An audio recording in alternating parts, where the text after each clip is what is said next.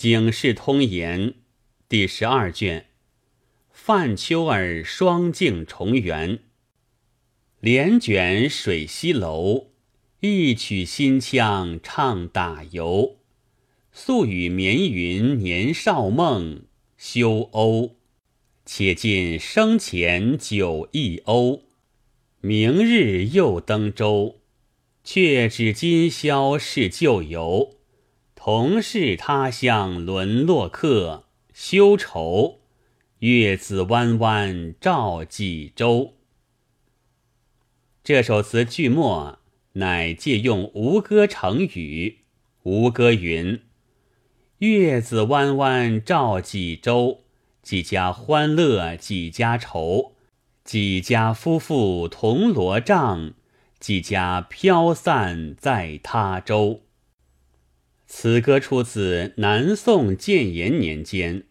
属民间离乱之苦，只为宣和施政，兼佞专权，严治靖康，金鲁陵城，掳了徽钦二帝北去。康王泥马渡江，弃了汴京，偏安一隅，改元建炎。其实东京一路百姓惧怕打虏，都跟随车驾南渡。又被鲁骑追赶，兵火之际，东逃西躲，不知拆散了几多骨肉。往往父子夫妻终身不复相见，其中又有几个散而复合的，民间把作新闻传说。正是剑气分悬河，河珠遂复圆。万般皆是命，半点尽由天。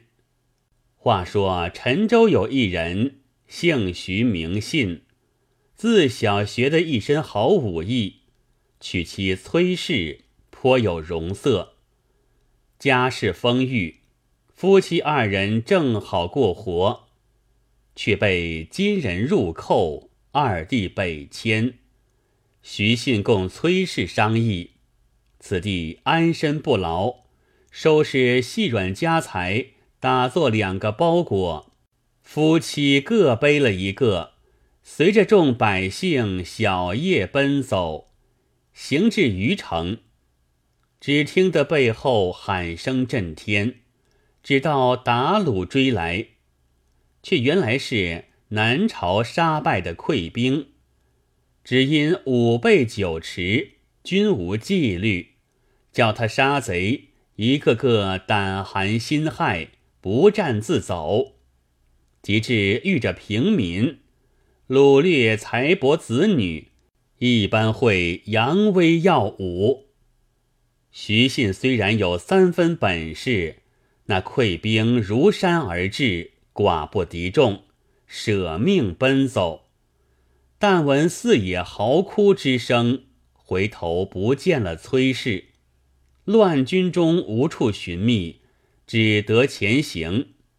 行了数日，叹了口气，没奈何，只所罢了。行到睢阳，肚中饥渴，上一个村店买些酒饭。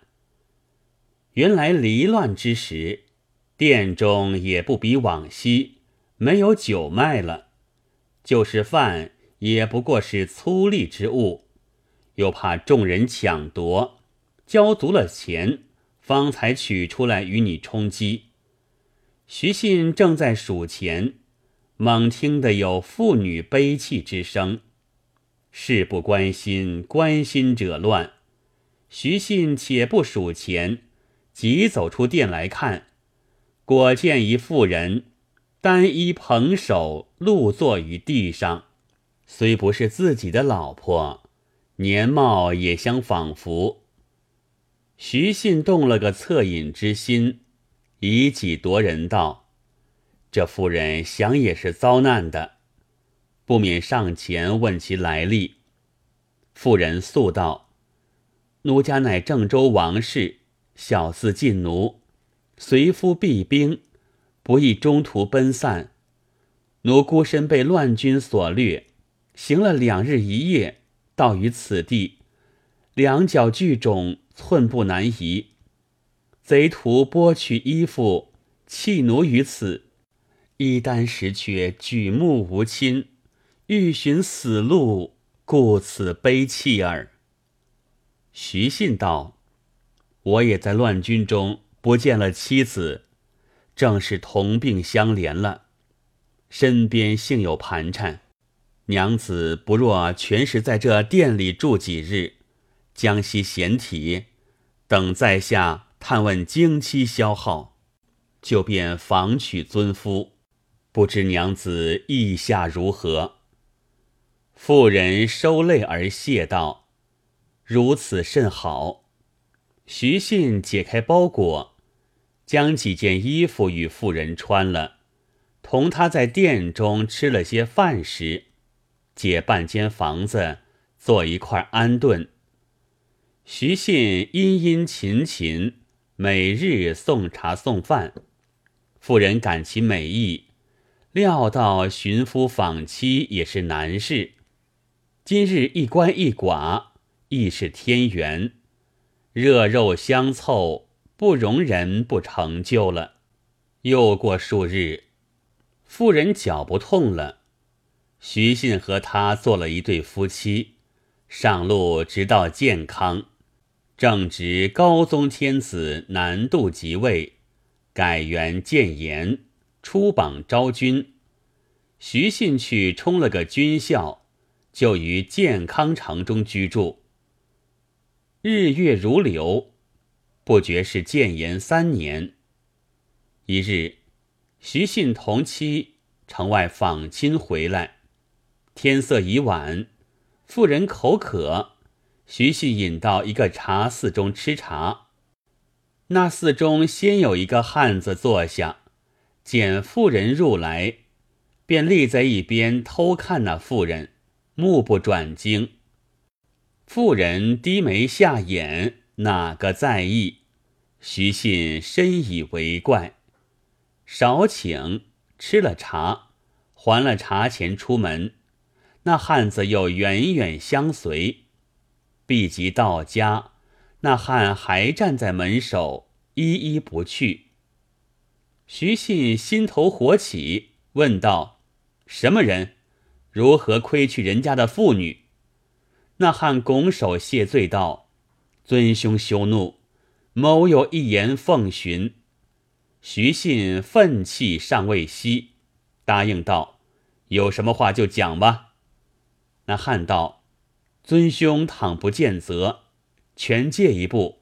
某有实情告诉，若还嗔怪，某不敢言。”徐信果然相随，到一个僻静巷里，那汉临欲开口，又似有难言之状。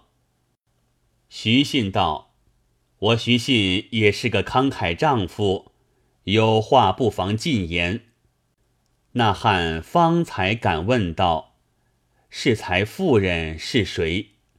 徐信道：“是经妻。”那汉道：“娶过几年了？”徐信道：“三年矣。”那汉道：“可是郑州人，姓王，小字晋奴吗？”徐信大惊道：“足下何以知之？”那汉道。此妇乃吾之妻也，因兵火失散，不易落于军手。徐信闻言，甚局急不安，将自己余城失散，到睢阳村店遇见此妇始末，细细述了。当时实在怜他孤身无倚，初不晓得是尊捆，如之奈何？那汉道。足下休疑，我已别娶浑家，旧日伉俪之盟不必再提。但苍茫拆开，未及一言分别。倘得暂会一面，叙述悲苦，死亦无恨。徐信一觉心中惨淡，说道：“大丈夫负心相照，何处不可通情？”明日在舍下相候。足下既然别娶，可携新捆同来，做个亲戚。属于邻里耳目不碍。那汉欢喜拜谢，临别，徐信问其姓名。那汉道：“吾乃郑州列俊卿是也。”是夜，徐信先对王进奴述其缘由。进奴思想前夫恩义，暗暗偷泪，一夜不曾合眼。到天明，灌树方毕，列俊卿夫妇二人到了。徐信出门相迎，见了俊卿之妻，彼此惊骇，个个痛哭。原来俊卿之妻却是徐信的浑家崔氏。自余城失散，寻丈夫不着，却随个老妪同治健康，借下随身簪儿，另房居住。三个月后，丈夫并无消息。老妪说她终身不了，与他为媒，嫁与列俊卿。谁知今日一双两对，恰恰相逢，真个天缘凑巧。彼此各认旧日夫妻，相抱而哭。当下徐信遂与列卿八拜为交，置酒相待。至晚，将妻子对转，各还其旧。从此通家往来不绝，有诗为证：“夫换妻兮妻换夫，这场交易好糊涂。”相逢总是天公巧，一笑灯前任故无。此段话题作交互姻缘，乃建炎三年健康城中故事。同时又有一事叫做双镜重圆。说来虽没有十分奇巧，论起夫义妇节，有关风化。倒还胜似几倍，正是话须通俗方传远，语必官风始动人。话说南宋建炎四年，关西一位官长，姓吕，名忠义，直授福州监税。此时七闽之地尚然全盛，忠义带领家眷出任。一来福州平山覆海，东南都会，富庶之邦；二来中原多事，可以避难。于本年启程，到次年春间，打从建州经过。余地志说：建州碧水丹山，为东闽之圣地。今日合着了古语两句。洛阳三月花如锦，偏我来时不遇春。自古兵荒二字相连，金鲁渡河两浙都被他残破，闽地不遭兵火，也就遇个荒年。此乃大数。话中单说建州饥荒，斗米千钱，民不聊生。却为国家正值用兵之际，粮饷要紧，官府只顾催征上贡，顾不得民穷财尽。常言巧妇煮不得美米粥，百姓既没有钱粮交纳，又被官府鞭笞逼勒，禁受不过，三三两两逃入山间，相聚为盗。蛇无头而不行，就有个草头天子出来。此人姓范，名汝为，仗义直言，救民水火，群盗从之如流，效聚至十余万。无非是风高放火，月黑杀人，无良同恶，得肉均分。官兵抵挡不住。连败数阵，范汝为遂据了建州城，自称元帅，分兵四处超掠。范氏门中子弟都受尾号，做领兵官将。汝为族中有个侄儿，名唤范西周，年二十三岁，自小习得见本事，能识水性，福得在水底三四昼夜，因此起个艺名，唤作范秋儿。原是读书君子。功名未就，被范汝为所逼。